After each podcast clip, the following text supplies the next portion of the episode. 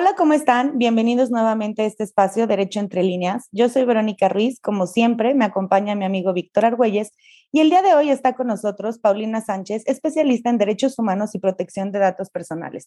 Hola Vic, hola Pau, buenas noches, ¿cómo están? Vero, muchas gracias y Paulina, bienvenida. Muchas gracias por la invitación. Y bueno, eh, el día de hoy Paulina nos va, nos acompaña para platicar de este tema súper importante que es eh, lo que son los avisos de privacidad. Entonces, por favor, Pau, si nos puedes explicar qué es un aviso de privacidad y para qué nos sirve un aviso de privacidad. Pues antes de explicar qué es un aviso de privacidad, que seguramente todos hemos visto, hemos escuchado, en alguien nos ha contado de qué es un aviso de privacidad, me gustaría explicar de forma breve algunos conceptos que hará que todas y todos podamos entender mejor qué es. Primero, ¿qué es un dato personal? Es cualquier información perteneciente a una persona física que nos haga identificables. Por ejemplo, el nombre, nuestro grado de estudios, la tarjeta de crédito, el domicilio, la célula profesional. Esos son los datos personales. Pero a su vez existen los datos personales sensibles. De forma general, los datos personales sensibles son aquellos datos personales que afectan a la esfera más íntima de su titular o cuya utilización indebida puede dar origen a una discriminación o que conlleve un riesgo grave para la persona. ¿Cuál es el ejemplo? Los datos médicos que los datos médicos que dijeron, el estado de salud de las personas, la información genética, las creencias religiosas, la afiliación sindical, la preferencia sexual, entre otros. ¿Qué es un responsable? Es la persona física o moral de carácter privado que decide sobre el tratamiento de los datos personales. ¿Quién es el titular? La persona física a quien corresponden los datos personales. ¿Y qué es el tratamiento? Va a ser el uso, la divulgación o el almacenamiento de estos datos personales por cualquier medio. Entonces, una vez que tenemos claro esto, ya podemos irnos a qué es un aviso de privacidad. Es un documento físico, electrónico, cualquier otro formato, por ejemplo, es un medio sonoro, a través del cual el responsable va a informar al titular sobre la existencia y características principales del tratamiento al que serán sometidos sus datos personales. ¿Para qué nos sirve esto? A nosotros, nos, a nosotros como titulares nos sirve para estar informados de qué va a pasar con nuestros datos. Y para el responsable de qué sirve, para que transparente el uso del, que le va a dar nuestros datos. Entonces, ¿en qué caso va a ser necesario contar con un aviso de privacidad y quién está obligado a emitirlo y ponerlo a disposición? Todo responsable que trate datos personales, todos, sin importar la actividad, o sea, sea persona física, sea persona moral, porque muchas veces pensamos que solamente las empresas están obligadas a darnos un aviso de privacidad, pero no, es así. También un médico, un psicólogo, un abogado, todos están obligados de, de darnos este aviso de privacidad. Solamente que sea únicamente para uso personalísimo. O sea, si yo a un amigo le pido su teléfono para platicar por WhatsApp, pues claramente no vamos a necesitar un aviso de privacidad. Ok, pero entonces aquí, por ejemplo, es si, si tú ofreces un servicio o un producto, forzosamente tengo que poner a disposición de las personas este famoso aviso de privacidad. Claro, eh, cuando, siempre, siempre y cuando haya datos personales de por medio.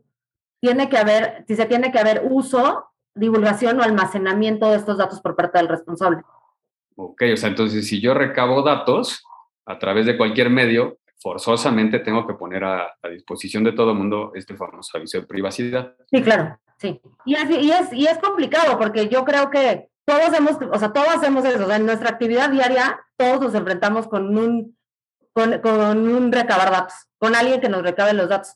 Y pocas personas nos tomamos la molestia, la verdad, de leer el aviso de privacidad. Y luego estamos viendo que nos están hablando de otros servicios, de otras telefónicas, de bancos, de personas que te ofrecen bienes, otros servicios que tú dices, oye, ¿cuándo? Pues yo cuándo hice esto. Y por eso es muy importante ver justamente las finalidades que tiene todos los avisos de privacidad de todos los datos que nosotros estamos dando.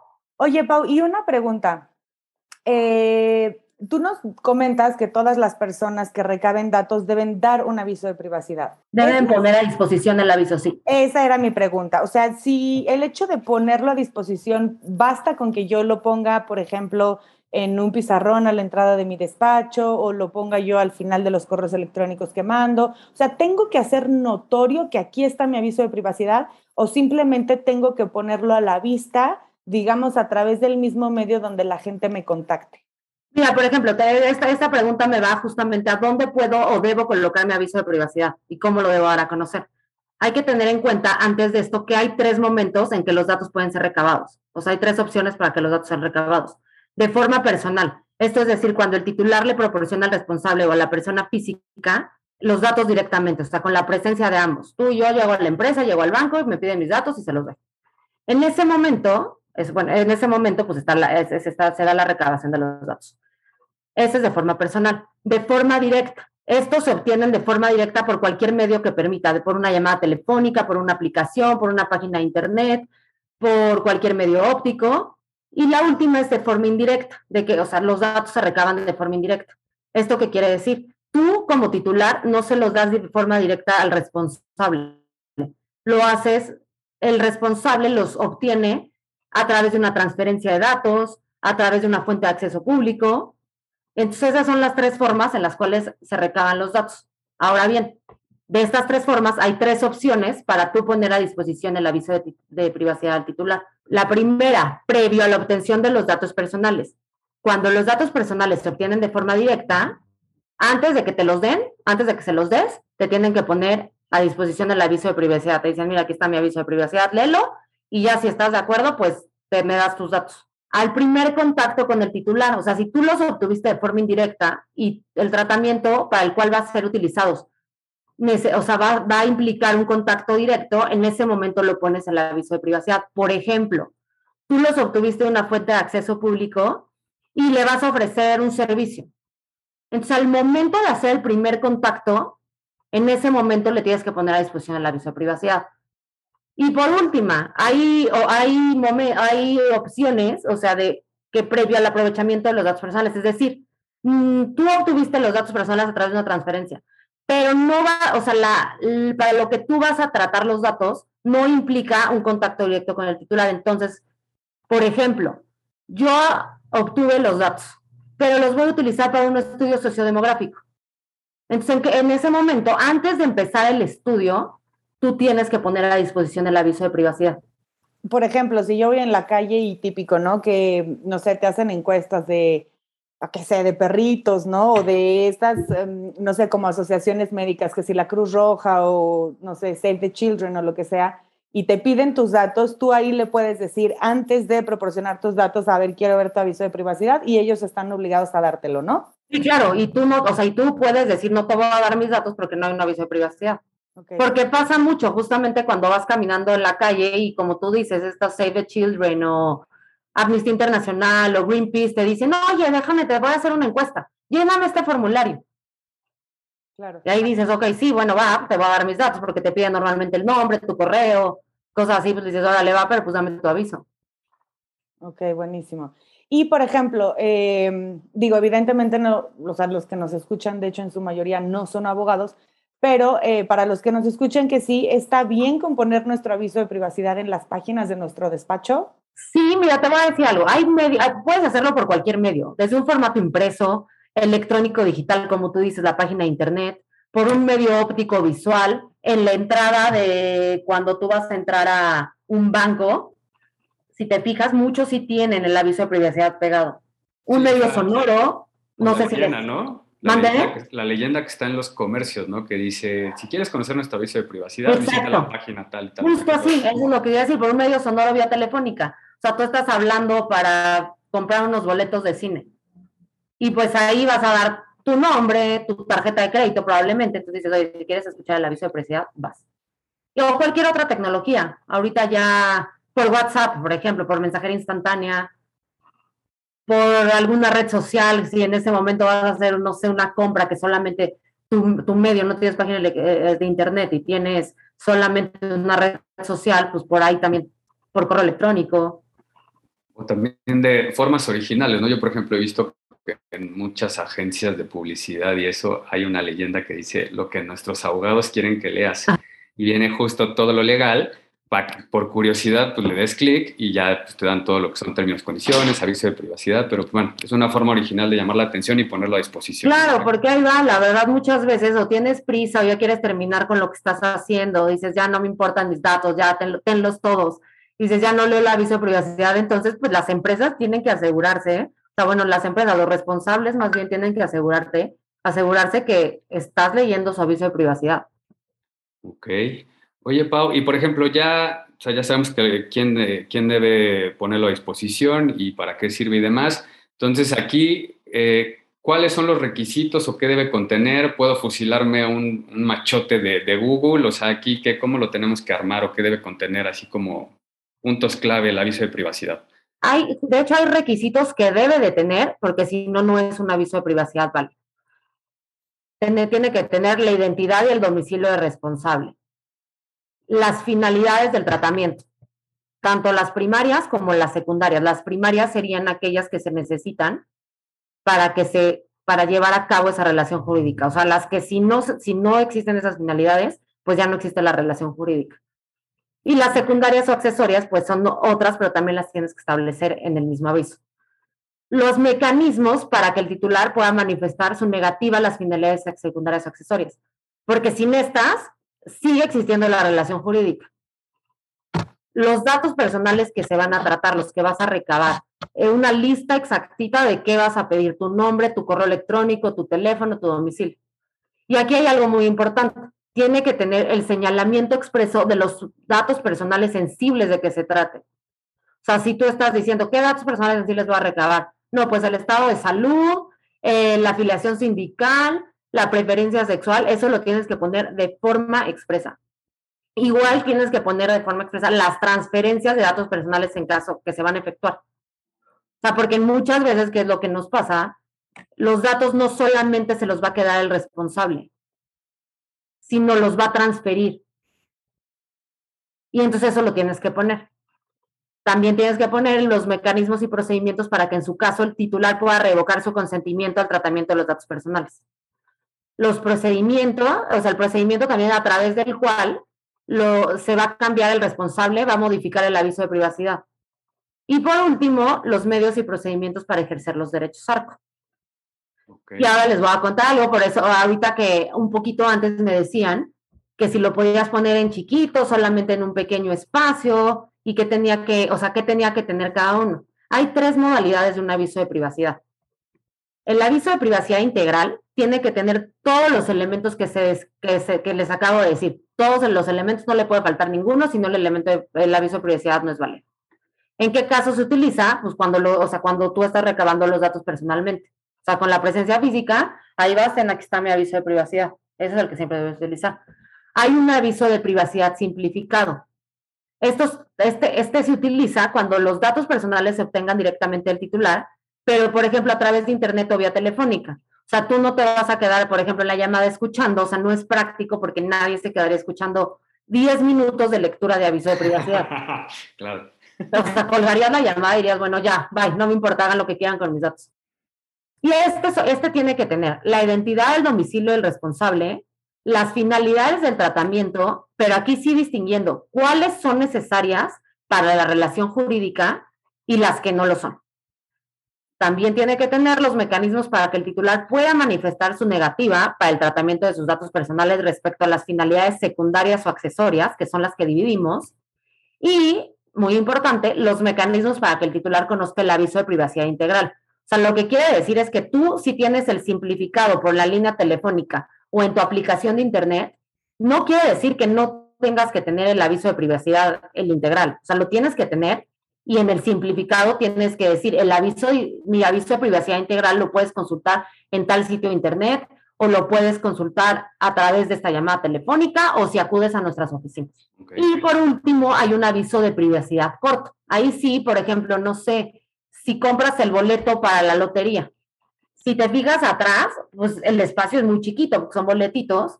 Entonces, como el espacio es tan limitado, solamente pones tu aviso de privacidad corto. Esto tiene que tener la identidad del responsable, el domicilio del responsable, las finalidades del tratamiento. Ahí sí, nada más las finalidades básicas, no necesitas distinguir las secundarias accesorias. Y por último, lo mismo que el simplificado, los mecanismos para que el titular conozca el aviso de privacidad integral solo lo haces de forma como práctica porque en el espacio no te va a caber todo completo, pero que si la persona quiere leer tu aviso de privacidad integral, sepa, sepa dónde buscarlo. Entonces, o sea, para que entendamos todos es hay diferentes supuestos, no todo el mundo recaba la misma información, ni la forma en que la recaba, ni, ni la utiliza para los mismos fines. Entonces, por favor, no se anden volando los machotes genéricos de Internet. Claro. Hay que ser específicos y muy personalizados estos avisos. Sí, te voy a decir algo. Hay, un generador de avisos de privacidad que tiene el INAI, que ahí sí no, o sea, no es como tal un machote, sino que él paso a paso, ahí paso a paso te va guiando qué es lo que tiene que tener. Entonces ahí tú, o sea, literalmente vas llenando el formulario, te van preguntando, oye, ¿cuál es tu identidad? ¿Cuál es tu domicilio? Y te van preguntando todo. Obviamente, pues lo tienes que final, o sea, revisar al final porque la redacción es genérica, como tú dices, es un machote. O sea, no es un machote, sino es un generador y pues la redacción pues va diferente. Entonces ahí tú lo vas adecuando, justamente como tú dices, no todos los responsables recaban los mismos datos, no es lo mismo lo que va a recabar un médico, un abogado, un banco, o nada más, por ejemplo, cuando haces la compra de comida por un medio electrónico, pues no es lo mismo lo que va a necesitar, lo que va a recabar. Claro. Oye, Pau, y hace ratito, perdón, Vic, te interrumpí, nada más rápido, que se me olvide. Hace ratito nos mencionabas eh, los derechos ARCO. ¿Qué son estos derechos exactamente? O sea, ¿quién los puede hacer valer? ¿Quién los tiene? ¿Qué, tiene que ver esto con nuestro aviso de privacidad? Mira, pues los derechos ARCO, como sus siglas lo indican, son los derechos de acceso, rectificación, cancelación y oposición de tus datos personales. Acceso, por ejemplo. Yo hago una solicitud para saber tú responsable qué datos personales tienes míos. Entonces ahí es el acceso, acceso a tus datos. Rectificación. Oye, yo responsable, vi que mis datos personales están erróneos. Te los voy a rectificar también a través de una solicitud. Cancelación. Oye, ¿sabes qué? Yo no quiero que tú tengas mis datos. Cancélamelos todos. O sea, olvídate de que existo para ti, ya no tienes ningún dato mío. Y oposición. Te puedes oponer a una o más finalidades del tratamiento de los datos.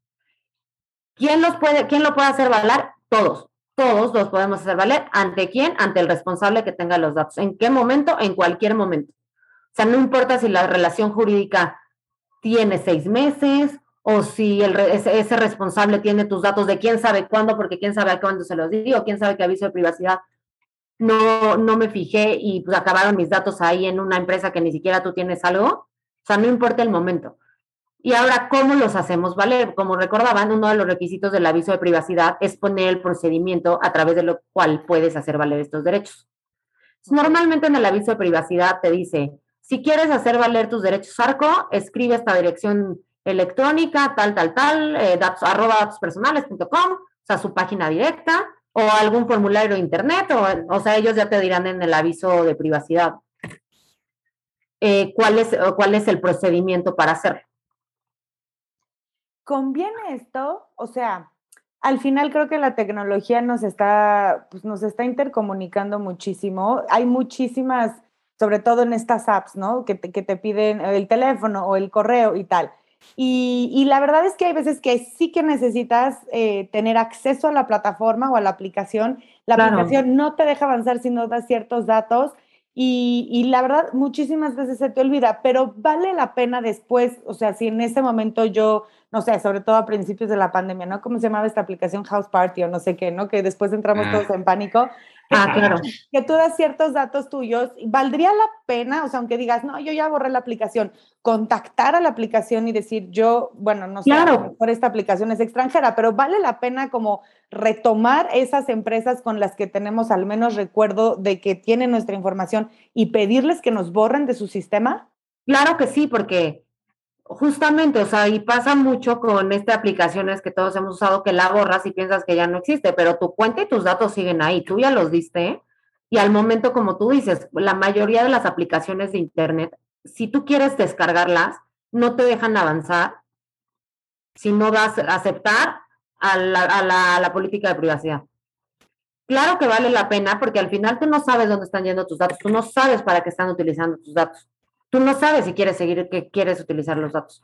Y eso en el caso de las aplicaciones, vamos como algo mucho más común. ¿Qué pasa cuando un banco de verdad te habla en sábado a las 9 de la mañana para ofrecerte otra tarjeta de crédito que o tienes con él o no tienes con él o no tienes idea de dónde sacaron tus datos. Y tú estás harto de que te interrumpan en la iglesia, en la escuela, en el trabajo, porque pues, los bancos no respetan, ya sabemos que hasta te despiertan a las 9 de la mañana. Entonces sí vale la pena justamente para eso ir a las páginas de internet muchas veces de esos bancos o de esas empresas que te ofrecen, empresas funerarias, o sea, muchas empresas funerarias te hablan y te ofrecen sus datos y tú de, por, o sea, yo en qué momento le di mis datos a una empresa funeraria. Entonces, y tú ya no quieres que te hagan, entonces vale mucho la pena justamente hacer uso de un derecho. Al final es un derecho que todos tenemos como ciudadanos y hacerlo y cancelarlo y con esto terminas. Claro, me da mucha risa porque hace poco me llamaron de una de estas agencias funerarias y yo, pues creyéndome muy abogada, le dije, señorita, ¿usted de dónde consiguió mis datos? Yo nunca autoricé para que ustedes manejaran pues mis datos personales, ¿no? ¿De dónde sacó mi teléfono? Y todavía me dice la señorita muy amablemente, de una. Yo me estoy inventando números y lo marqué. Le dije, ah, mírela usted. ¿No? O sea, adivino mi nombre. Exacto, le dije, y, entonces evidentemente pues, se me salió una así como que, ay, mírela usted qué lista, ¿no? con esas palabras. Le voy a pedir que por favor no me insulte. No, le voy a pedir que por favor no insulte usted mi inteligencia porque no hay manera de que a usted se le haya ocurrido mi teléfono. Claro, no, bueno. Y que además le haya atinado a mi nombre. O sea, eso no puede pasar.